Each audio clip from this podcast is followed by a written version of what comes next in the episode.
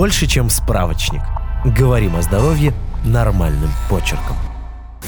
Из-за чего появляется акне? Акне в основном появляется из-за гормональных изменений в организме. Например, перед менструацией, во время беременности, при синдроме поликистозных яичников. Это распространенное женское заболевание яичников, при котором повышается уровень андрогенов, мужских половых гормонов. Подростковое акне также связывают с гормонами. Во время полового созревания повышается уровень тестостерона. Гормон заставляет сальные железы производить слишком много кожного сала. Среди других причин появления акне могут быть наследственность. Если у родителей акне, то и у детей заболевание появится с большей вероятностью.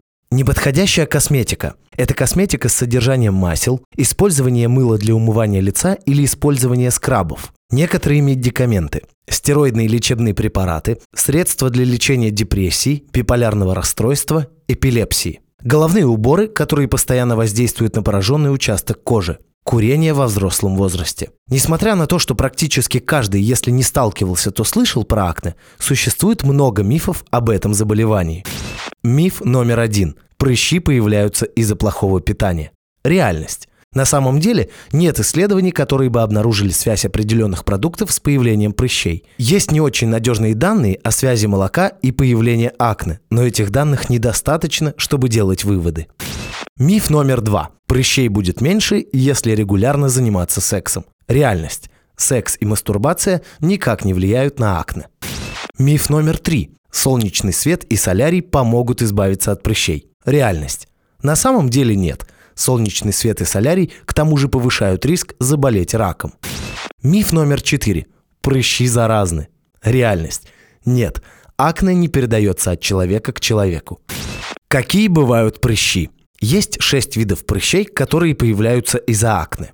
Черные угри – те самые черные точки. Белые угри – белые точки на коже, которые нельзя выдавить.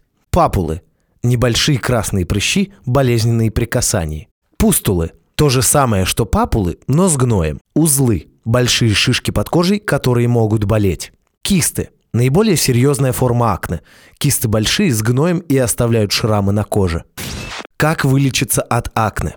Одной подходящей для всех схемы лечения не существует. Акне развивается на протяжении 8 недель и дольше, поэтому каждый метод лечения нужно тестировать примерно 3 месяца. Если нет результата, стоит попробовать новый.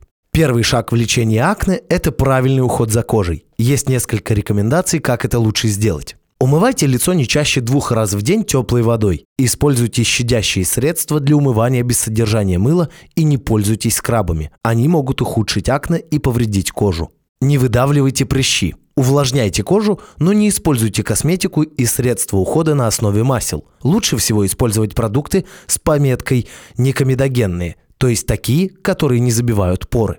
Если у вас акне в легкой форме, вы можете попробовать справиться с ним самостоятельно. Для этого подойдут безрецептурные препараты с содержанием салициловой кислоты, бензоилпероксида, серы, альфа-гидроксикислоты, адополена.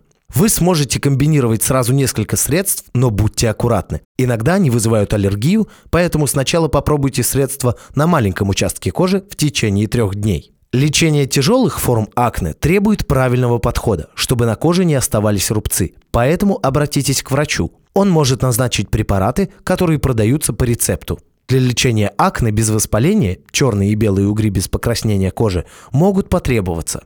Ретиноиды – это лекарства, которые сохраняют поры чистыми, они также делают темные пятна от прыщей не такими заметными.